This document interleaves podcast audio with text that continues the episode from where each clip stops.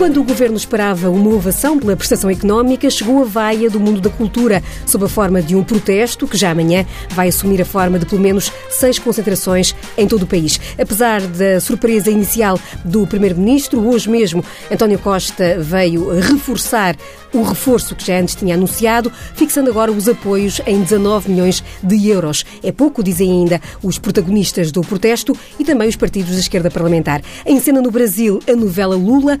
Ontem, noite fora, o desânimo no PT, depois do Supremo Tribunal Federal ter rejeitado o pedido de habeas corpus apresentado pela defesa do antigo presidente, enquanto eh, num uh, guião paralelo, vários militares uh, já tinham vindo insinuar via Twitter a repetição de um golpe de Estado. Duas hoje mesmo a notícia da libertação de Carlos Puigdemont, eh, depois da decisão de um tribunal federal alemão, eh, o eh, responsável máximo e que tem estado na ordem do dia a da independência na Catalunha, vai poder sair em liberdade e prosseguir a sua cruzada. Para analisar estes temas, hoje as vozes do Política Pura são Pedro Silva Pereira e António Filipe. Boa noite aos dois. Boa noite. E começava talvez por Pedro Silva Pereira. Hoje, no debate quinzenal, ficou marcado por esta questão uh, da, da, cultura. O Primeiro-Ministro veio assumir que houve aqui uma falta na forma como foi comunicada esta nova questão dos, dos novos concursos e a forma como são processados os apoios às artes. foi apenas uma falta de comunicação ou há aqui uma questão de fundo de um, insuficiência no apoio às artes? Não, não foi apenas uma falta de comunicação. Se fosse apenas isso, o Governo não tinha tomado medidas adicionais. Eu creio que o Primeiro-Ministro revelou sensibilidade e atenção para a área da cultura, que é uma coisa não extraordinariamente frequente nos uh, primeiros ministros, percebeu que havia aqui uh, um problema e tomou com rapidez decisões. Um, é bom perceber que este apoio às artes significava já neste concurso um aumento muito considerável em relação ao quadriênio anterior. Um aumento muito considerável é da ordem dos 49% em relação ao quadriênio uh, anterior. Um, mas o governo governo percebeu que, apesar de tudo, havia alguma insatisfação e uh, resolveu aumentar ainda mais esse, uh, essa dotação orçamental, agora para um aumento de 59% em relação ao quadriano anterior, com mais 2.200 uh, eh, milhões de euros. O que isto significa é que este concurso passa a ascender a um total de 72 milhões de euros um, e que uh, o investimento neste ano de 2018 será de 19,2 milhões de euros, o que é mais do que o célebre ano de 2009, que é o termo de comparação habitualmente utilizado, 18. com os 18,5, porque isto significa hum, alguma coisa de muito importante. Uh, por muito que possam existir uh, discussões legítimas sobre o modelo do apoio às artes, sobre o volume do apoio financeiro, sobre as prioridades dessa, um, desse investimento, uma coisa é certa: o governo não cortou financeiramente na cultura, pelo contrário, aumentou aumentou o financiamento na cultura.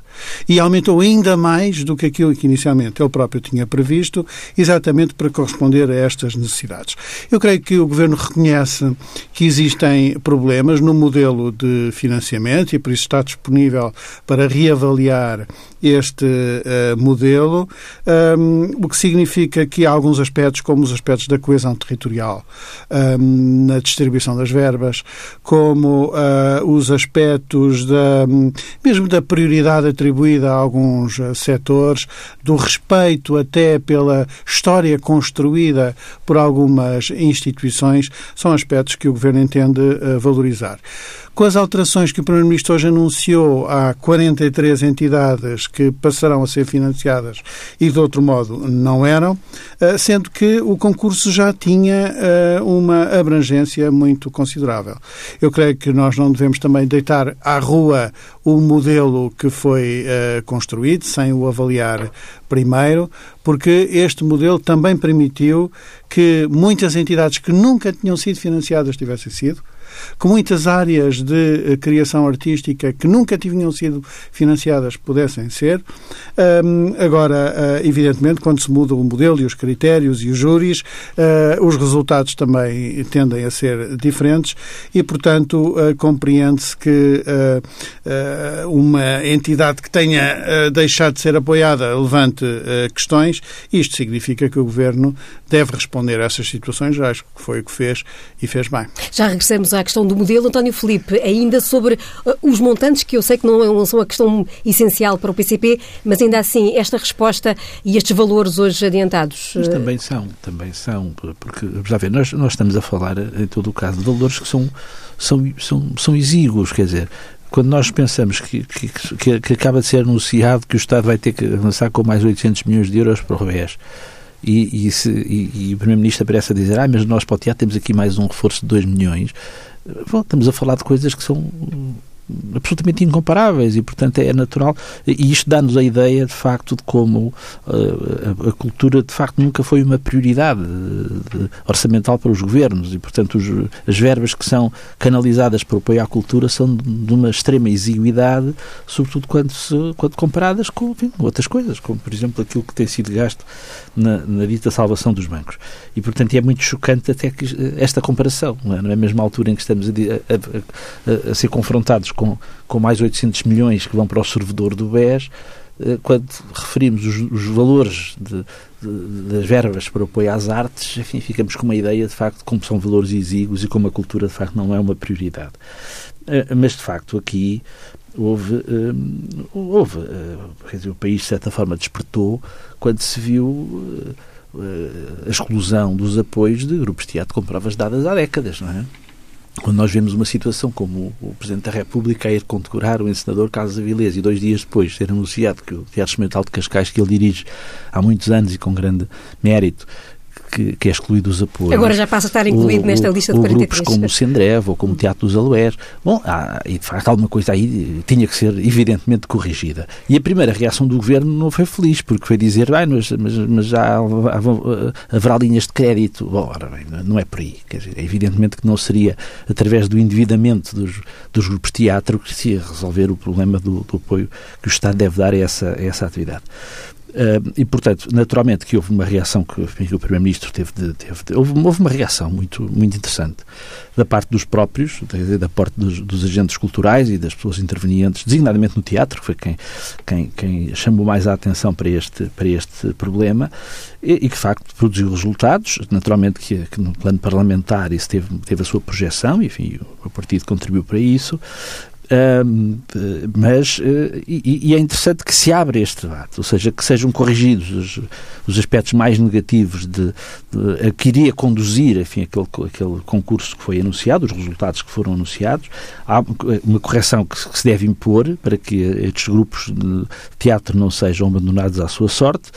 Uh, mas depois há naturalmente todo um debate que não pode deixar de ser feito relativamente a, à dimensão do, daquilo que é o apoio às artes no nosso país, que de facto fica muito aquém daquilo que seria necessário. E tendo em conta que este modelo foi criado já por este governo, Pedro Silva Pereira, eh, agora há disponibilidade, como disse há pouco, eh, por parte do governo de rever ou corrigir o que puder ser feito. Eh, mas Começou mal o governo, neste caso, este, este modelo. Eh, eu sei que o Primeiro-Ministro hoje insistiu várias vezes que ninguém se opôs quando ele foi apresentado, eh, nem ninguém contestou esta forma eh, até agora. Mas, de qualquer modo, não é eh, alguma um atestado de alguma incompetência o facto de, de, deste modelo de se ter revelado tão frágil?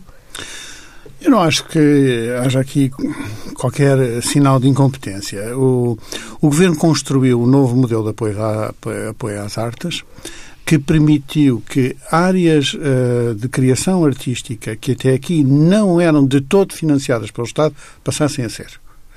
E uh, isto significa que, uh, por exemplo, na versão inicial do concurso, foram apresentadas 242 candidaturas, 140 foram aprovadas, 82 com financiamento aumentado em relação ao passado e 48 entidades que nunca tinham tido financiamento tinham, obtiveram financiamento agora. Portanto, este modelo permitiu que chegassem apoios a mais entidades e áreas artísticas do que no passado. Portanto, não creio que o modelo em si esteja necessariamente em xeque. Há critérios, eu creio que houve critérios um, que foram inscritos e que não garantiram um, duas coisas. Não garantiram, por um lado, uma uh, distribuição territorial uh, razoável, portanto, nós percebemos que Coimbra e Évora, por exemplo, uh, ficaram uh, de fora dos apoios inicialmente anunciados. Agora já estão. e, em segundo lugar, realmente, como dizia António Filipe bem, algumas instituições com, com história tinham deixado de preencher os requisitos para aceder ao financiamento. Um, e, portanto, estes problemas eram problemas nos critérios e eu acho que eles merecerão uma, uma reavaliação. Agora, o que eu acho que seria errado é partir daqui para uma conclusão de que o governo não investe na cultura, porque isso é contrariado pelos números.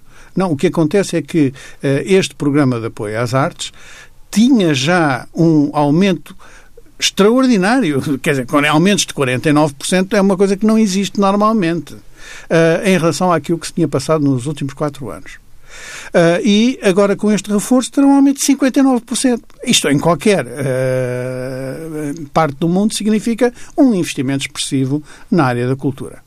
Agora, eu acho que também há um elemento a ter em conta nisto. Uh, é que a circunstância de termos vivido anos seguidos de desinvestimento na cultura por parte da direita criou uma natural expectativa de um aumento considerável do investimento. E mesmo que ele exista e seja considerável, é natural que ele não possa acompanhar todas as expectativas de toda a gente.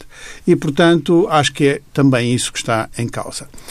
Um, o que resulta daqui é que uh, o governo percebeu que havia um problema e uh, respondeu a ele, e respondeu em tempo, e respondeu sob a liderança do Primeiro-Ministro, sem desautorizar o Ministro da Cultura e o Secretário de Estado da Cultura. Era exatamente ele teve isso sempre que eu essa perguntar. A não considera, nas suas intervenções. considera que mantém perfeita uh, legitimidade para continuar no cargo, nomeadamente o Secretário de Estado, que foi mais visado e que esteve mais na, na ribalta deste, desta sim, polémica? Sim, com certeza que sim, até porque o Primeiro-Ministro teve a, a, a, cautela de salvaguardar o trabalho que esses dois responsáveis políticos uh, estavam a fazer nesta incluindo no que diz respeito à construção deste modelo e à construção de um modelo de apoio às artes que foi uh, uh, muito participado. Quer dizer, este modelo foi discutido amplamente no setor, uh, isso está muito referenciado, com vários momentos de consulta pública. Uh, é, agora, porventura, confrontados com algumas decisões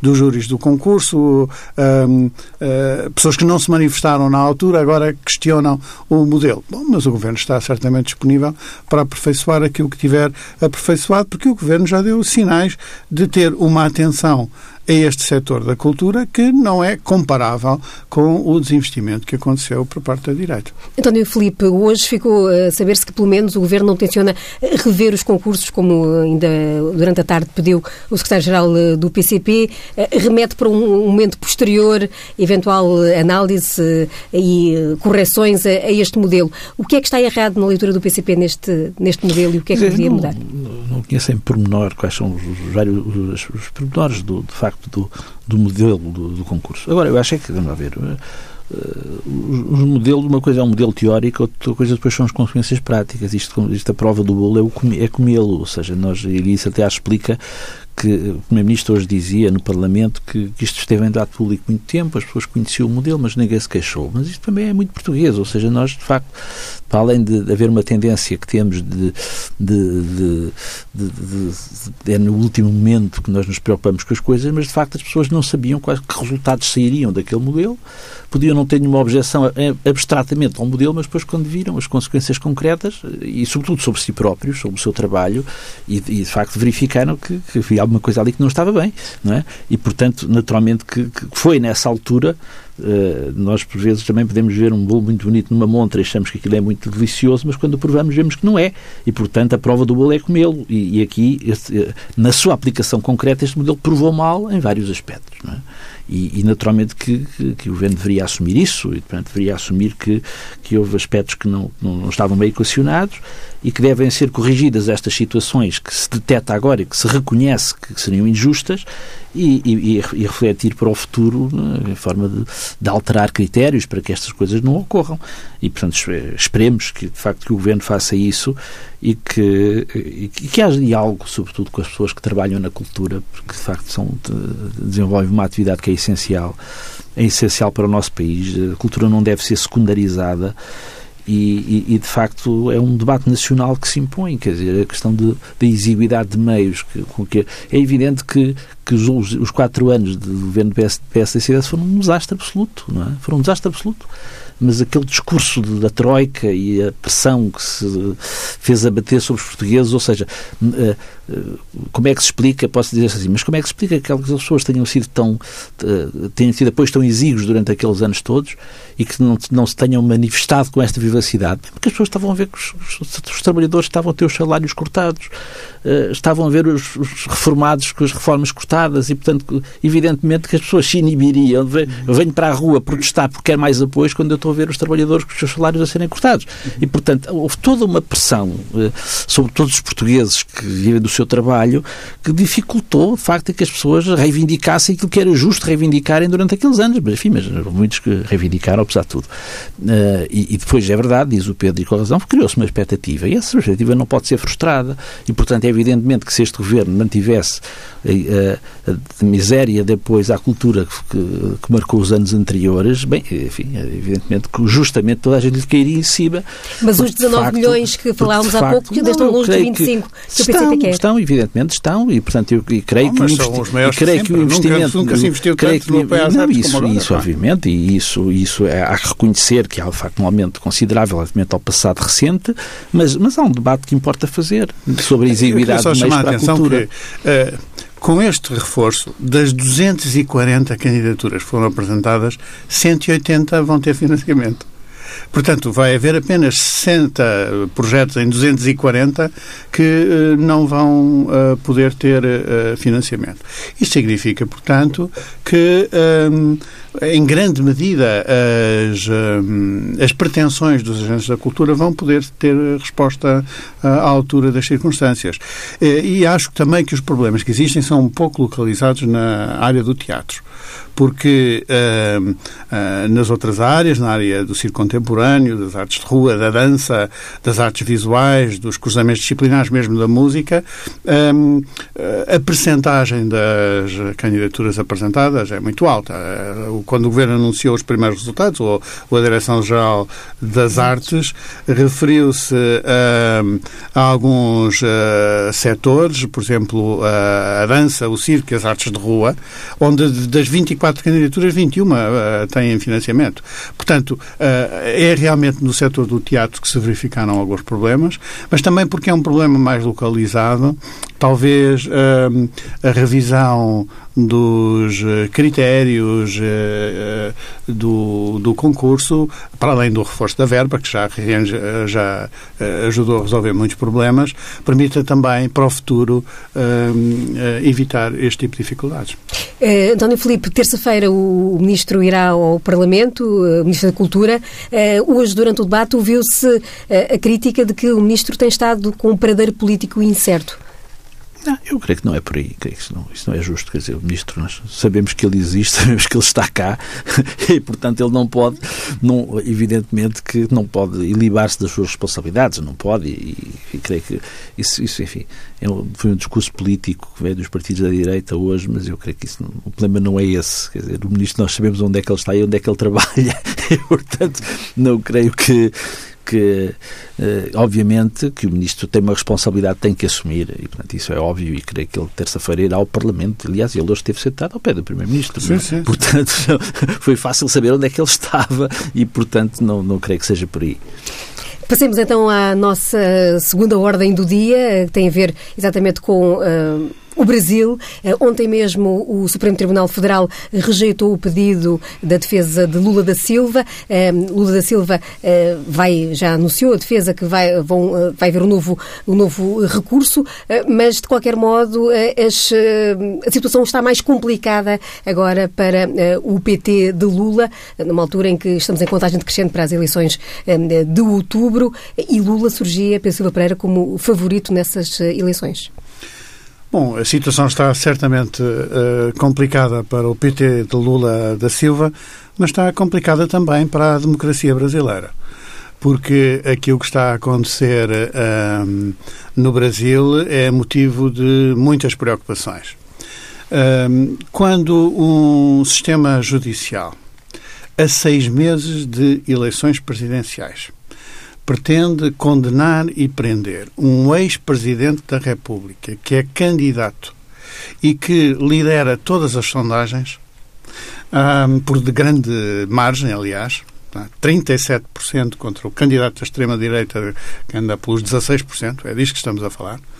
Um, quando isto acontece, esse sistema judicial está constituído em duas uh, obrigações. Não é que não o possa fazer, com certeza que pode, se houver motivo para isso.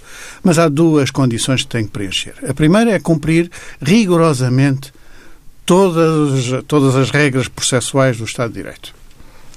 E a segunda é apresentar uh, decisões que sejam fundadas e convincentes para a sociedade brasileira e para a comunidade internacional.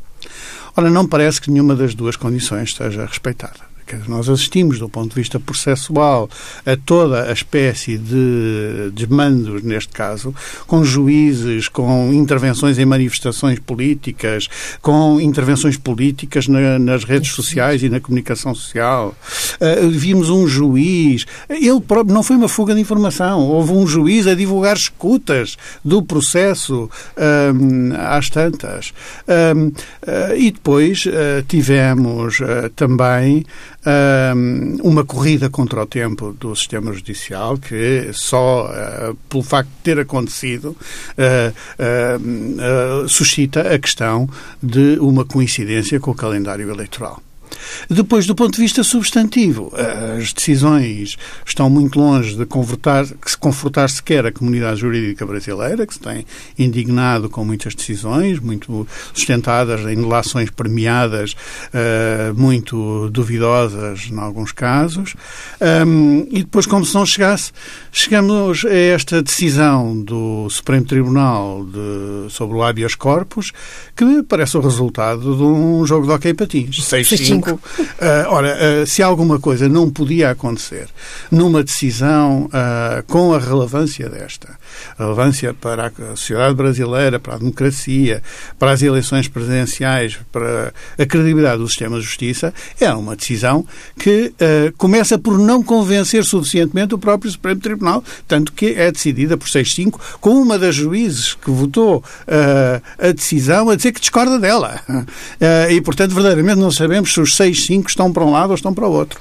E, portanto, isto significa que temos aqui realmente uma situação uh, que é uh, muito complicada para a democracia eh, brasileira, para o funcionamento do Estado de Direito no, no Brasil um, e, e, enfim, creio que não se escreveu ainda o último capítulo destas eleições presidenciais uh, no Brasil. António Filipe, e a este cenário, uh, aproveito para incluir também mais o, outro fator, a troca e a chuva de tweets por parte de várias vozes militares quase a falarem pois, do, da repetição de um golpe de Estado militar. Exato, Pedro Silva Pereira já disse muito, mas eu acrescentaria ainda a ameaça de um golpe militar nas vésperas do julgamento.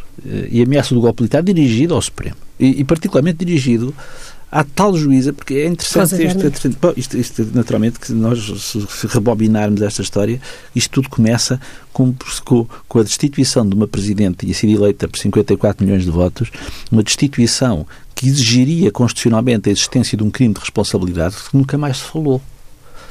Ou seja, uh, ou seja, nunca mais se falou e o facto de, de, de, da ex-presidente Dilma Rousseff não ter sido inibida dos seus direitos políticos, porque nos termos da lei uh, a, a, a, destituição por responsabilidade implicaria necessariamente uma, uma destituição dos poderes políticos que não, não ocorreu, o que foi um reconhecimento óbvio de que não havia crime de responsabilidade nenhum e que houve uma decisão política de afastamento. Uh, e depois, a partir daí, a questão, a segunda fase do golpe era impedir que Lula da Silva voltasse a ser presidente quando ele anunciou que iria ser candidato. E a partir daí valeu tudo. E continua a valer tudo. Quer dizer, valeu uma, valeu uma, uma condenação já em duas instâncias sem qualquer prova, uh, assumidamente, é? na base de convicções. Uh, com coisas absolutamente extraordinárias, como aquela. Uh, porque, é, sendo que uma das, uma das, das acusações é branqueamento de capitais. E a acusação de branqueamento de capitais resulta do Tribunal não ter conseguido demonstrar que tinha havido qualquer desvio de fundos. E como não conseguiu demonstrar que havia qualquer desvio de fundos, acusou de branqueamento de capitais. Ou seja, nós não descobrimos porque ele branqueou. O que é absolutamente, isto é absolutamente extraordinário. E agora, esta decisão também é fantástica, porque de facto Uh, uh, o que sucedeu em vésperas foi que uh, enfim, as precisões dos juízes, como os juízes têm feito as mais diversas intervenções públicas, já toda a gente sabia qual era a posição que cada juiz iria tomar, à exceção da juíza Rosa Weber, que atraiu sobre si todas as atenções e, portanto, foi tudo. Aliás, até a imprensa portuguesa foi contaminada por isso. Nós vimos o, a manchete do público dizer que está tudo nas mãos desta juíza. Isso foi uma narrativa que foi lançada no Brasil para pressionar para pressionar, porque ela era a única que não era uma carta marcada, mas, mas sabia-se que ela tinha posição, uma posição que era contrária à prisão sem trânsito em julgado. E então foram todas as pressões sobre ela ao ponto dela tomar esta decisão patética, que é dizer que eu eu, eu tomo esta decisão, mas não estou de acordo com ela. O que é, O que é absolutamente, quase caricato, se não fosse dramático. Quando, na véspera, há de facto uma, uma ameaça de um general brasileiro, uma ameaça de um chefe militar no ativo, uh, aliás, uma atitude que é obviamente ilegal no Brasil, uh, e que deveria ter mais severas consequências do ponto de vista do seu, enfim, uh, seria, creio que, punível criminalmente, inclusivamente, em que ele vem ameaçar o Supremo Tribunal de, de um pronunciamento militar, se a decisão, e dizia ele que não admitiremos a impunidade, ou seja, percebe-se o que é que ele queria dizer. Agora, eu acho que em termos de substância, pensemos para nós que somos um Estado de Direito, é pensável alguém começar a cumprir uma pena de prisão sem trânsito em julgado? Não é. Quer dizer, isto é uma coisa que não nos passa pela cabeça. A própria Constituição brasileira diz Exato. que isso não pode acontecer. Exatamente. Ou seja, nós olhamos, olhamos para a nossa Constituição e dizemos isto não pode acontecer. E nunca cá ninguém se lembrou eh, de dizer não, não, eh, isto está sob recurso, mas vai preso, enfim, vai cumprido, uma espécie de pagamento por conta, não é? Não nos passa para a cabeça. Só que a Constituição brasileira, neste aspecto, é igual à nossa. Uhum. E, portanto, o que é extraordinário é como é que um Supremo Tribunal se permite passar por cima disto, como se não fosse nada, com o objetivo único que é, de facto, tirar Lula da Silva da corrida às presidenciais. Mas isto agora tem um problema, que é, é que como no Brasil a, apresentação das candidaturas será feita em agosto, perante um tribunal que, entretanto, se vai criar, que ele, ele existe, mas, mas só vai ser constituído para este efeito a partir de agosto. E, portanto, Lula da Silva pode continuar a ser candidato mesmo que esteja preso porque só em agosto é que haverá uma decisão formal sobre se pode ou não pode ser candidato. Do resto são efabulações. E, portanto, imagine-se, quer dizer, eu creio que, que a grande preocupação eh, que se assiste, de facto, a uma, a uma democracia posta em causa pelas instituições, por quem tem as maiores responsabilidades a pôr em causa, a torpedear tudo aquilo que são as regras de um Estado de Direito democrático e de um sistema democrático, eh, e, e com um com acentuar de, de divisões, a, a caravana, de, que há poucos dias, a caravana de, de Lula da Silva foi atacada a tiro, numa ação de campanha no sul do país. Uh, e, portanto, o clima de, de, crispação e de agressividade na vida política brasileira está a atingir aspectos que são extremamente preocupantes, muito preocupantes mesmo, e, que, e, e é imprevisível. E, e, imagino, quer dizer, uma, uma eventual prisão de Lula, que não está certo que ocorra, não é? mas que pode ocorrer, E, portanto, eu não imagino que, que efeito é que isso pode estar a ter na, enfim, na opinião pública brasileira e do comportamento enfim, das pessoas e, e é suscetível, evidentemente, de provocar situações de, de, grande revolta e descontentamento no Brasil. Porque não, não esquecemos, de facto, que Lula da Silva está destacadíssimo na, na preferência dos brasileiros para as presidenciais e não há nenhum candidato à altura. Uh, Aliás, as sondagens dizem que se Lula tivesse que ser substituído por um outro nome do PT... Ganharia dois... quem ele dissesse, não era? Uh... Mas, mas quando se citam os nomes, enfim... Mas eu diria que essa, mas, isso, mas essa é a questão, quer dizer, mas nós, nós enfim, sabemos que, que é possível fabricar candidatos em pouco tempo, não é? Nós vimos em França que também ninguém imaginaria, poucos meses antes, que o presidente francês iria ser Emmanuel Macron. Uh, e, portanto, eu diria que, enfim, é possível arranjarem um candidato, não é?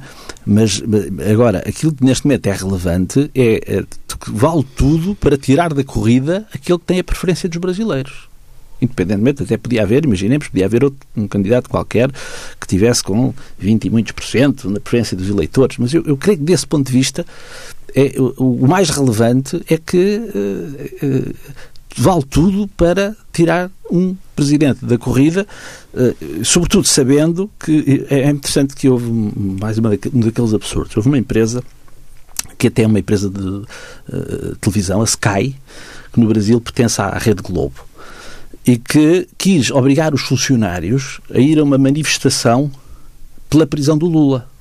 E foi preciso haver uma providência cautelar, creio que num sindicato, para que um tribunal dissesse não, não podem obrigar, não podem obrigar os funcionários a ir à manifestação. E o papel que foi distribuído aos funcionários para ir à manifestação tinha como palavra de ordem ou você vai ou ele volta. O que é muito revelador, de facto, da realidade que se está a viver no Brasil neste momento.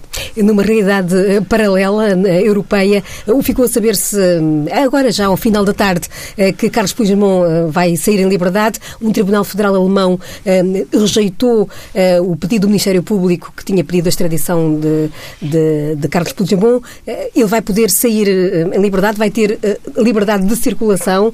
É um golpe contrário àquilo que pretendia Madrid.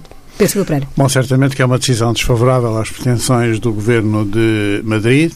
Uh, prova, uh, por contraste com este caso de que falámos agora no Brasil, uh, o escrúpulo uh, e o rigor do sistema judicial alemão, porque não há dúvida nenhuma de que a Alemanha estava também colocada sobre uma grande pressão internacional e sobre os olhos do mundo, uh, mas os, os juízes ali fizeram a avaliação que tinham que fazer com a independência, já parecia muito forçado o entendimento de que uh, os crimes uh, que vigoram na Alemanha fossem comparáveis aos uh, crimes pelos quais Puigdemont era acusado em Espanha e sem esse paralelismo a Alemanha não podia autorizar a extradição e, portanto, decidiu realmente, agora olhando para trás, os, o Tribunal Alemão decidiu como seria razoável esperar que decidisse. a dúvida resultava não tanto da questão jurídica, mas do grau de pressão sobre uh, o sistema judicial. E é um, muito reconfortante ver que o sistema judicial reage com independência e, e sem uh, ceder a nenhuma tentação do ponto de vista uh, político. Sabemos, Dona Filipe, que essa pressão uh, foi forte, uh, sobretudo de vinda de, de, Madrid, mas também da própria União Europeia. Sim, eu acho que é uma decisão exemplar e, e estamos nos antípodas daquilo que estávamos a falar há pouco, não é? E, de facto, aí o Tribunal mostrou uma grande autoridade, uma grande independência de decisão. Eu, segundo li, porque a notícia é de hoje, eh, não, não terá considerado como fundada a, a acusação de rebelião, é? que era uma das acusações em que, em que a justiça espanhola fundava o seu pedido de extradição. E, de facto, creio que, que é interessante o seguinte, criou-se um pouco a ideia Uh, designadamente no âmbito do funcionamento da cooperação judiciária europeia, que aquilo que, que um pedido de um país da União Europeia feito a outro tem que ser satisfeito. Criticamente. E o Tribunal Constitucional, uh, o Tribunal Alemão, não é o Constitucional, uh, decidiu que, assim não era. Ou seja, que, que, as, uh, que a apreciação deve ser feita à luz da ordem jurídica do Estado que está, de facto, a julgar aquele caso, e neste caso do, do Estado alemão. E, portanto, eu creio que, que é um exemplo, de facto, de, funcionamento do Estado de Direito num país como a Alemanha, que é o país que sabemos com grande tradição jurídica, e de grande qualidade do ponto de vista de, enfim, quer da produção legislativa, quer também da aplicação de direito, e de facto isso agora revelou a forma como, como o Tribunal, não é por acaso que em muitas questões relevantes até para, para o futuro da União Europeia no seu conjunto se olha com muita atenção para o Tribunal Constitucional alemão, não é? Uh, às vezes nem sempre por boas razões, mas é, um facto, e portanto a justiça na Alemanha dispõe de facto de uma, de uma grande autoridade e agora de facto demonstrou não cedendo pressões de nenhum tipo. O facto de Carlos Puigdemont ter agora esta liberdade de circulação, ele que sempre uh, quis internacionalizar, dizia ele, a, causa catalã, uh, vai aqui criar, vai-lhe dar, vai dar-lhe mais munições para, para esse combate? Ou uh, a questão. Sim, mas não uma respeito... diferença muito substantiva em relação à situação anterior. impede realmente a extradição e, portanto, a sua detenção em Espanha, basicamente. Agora, ele continua impossibilitado de entrar em território espanhol, logo de desempenhar desempenhar uh, uma função política uh, no sentido estrito do termo uh, em Espanha. E, portanto, isto significa que os problemas que existiam com a governabilidade da Catalunha continuam a existir e também, é verdade dizer, os problemas que existem com a condução do processo por parte dos próprios independentistas da Catalunha, onde esse processo eh, tem muitos calcanhares daqueles para não dizer mais. Eh, esses problemas uh, continuam todos em cima da mesa e não estão resolvidos. Uh, agora, de facto, Espanha esperava obter aqui uma vitória judicial e política e não a teve, e nesse sentido a decisão é favorável para Puigdemont sob todos os pontos de vista. E este, esta imagem agora de Puigdemont exilado, António Filipe, joga a favor ou a desfavor de da causa catalã. Evidentemente que, do ponto de vista de, de, das possibilidades do Sr. Puigdemont se exprimir e, e ter uma, uma, intervenção política ativa no processo catalão, eh, obviamente joga a favor dele. É? E, e, e, bom, e é um cidadão livre. Para ele é melhor estar na Alemanha em liberdade do que, do que estar numa prisão em Madrid. Isso parece e evidente. Bélgica, não é? Eh, pois, isso, isso, isso, parece evidente. E, portanto, obviamente que é uma vitória para ele. Será, será também um suplemento anímico, naturalmente, para os independentistas catalães e, de facto, uma derrota conjuntural ainda, mas, mas de facto uma derrota, um revés para as pretensões de, de Madrid neste aspecto. Agora, relativa, se olharmos para isto, de perspectiva de futuro, quer dizer, também Madrid tinha muito a ganhar com a prisão do Sr. Puigdemont, quer dizer, eu creio que seria um pouco ilusório, naturalmente que no imediato sim, era um golpe duro contra o, a causa independentista catalã, como foi há pouco a, a, prisão de outros dirigentes independentistas que estão nas prisões em Madrid, mas eu acho que, que que a solução para o problema catalão não passa por isto, não passa por metê-los na prisão durante muitos anos. Quer dizer, eu acho que, que o Madrid abre um processo de diálogo que, aliás, se fez no, no governo anterior e, e honra seja feita ao governo Zapatero, que procurou encontrar ali uma solução que fosse viável e aceite por ambas as partes e que foi inviabilizada pelo, pelo Tribunal Constitucional Espanhol, creio que aí naturalmente andou mal e esteve, está na base de, de, dos problemas mais recentes que foram criados, mas o processo, eu creio que o futuro da Catalunha passa, e da estabilidade até da Espanha, e a unidade da Espanha passa pela, pela, pelo diálogo. E, portanto, esta linha de, de, Madrid de radicalizar a sua posição, como tem feito nos últimos anos, não, não creio que tenha grande futuro. Pode mas... ter um sucesso conjuntural, mas creio que em termos de futuro uh, daquela região e da, da, própria unidade da Espanha, não é um bom caminho. Mas com estes protagonistas é possível esse, esse diálogo, esse, na vossa leitura? Provavelmente não. Bom, uh, sim, não está fácil, não é o Até menos agora. que se pode dizer, não está fácil. Mas uh, eu também acho que a solução do diálogo é a única solução possível e é possível e é preciso encontrar uh, uma solução que tenha uma conotação federal para a Espanha. É a posição de sempre do PSOE e tudo visto e ponderado parece ser a única viável. Também não parece verdade seja dita, que a maioria sociológica na Catalunha a favor da independência seja de tal forma clara e expressiva que possa impor uh, a condução do processo. Os resultados eleitorais hum. não confirmaram. E, portanto, uh, estamos já muito longe daquele cenário uh, distorcido que aquele referendo sugeriu. Não, os resultados eleitorais não confirmaram. E, portanto, isto significa que todas as partes têm bons motivos para encontrar uh, o, o, diálogo uh, como resposta para esta situação.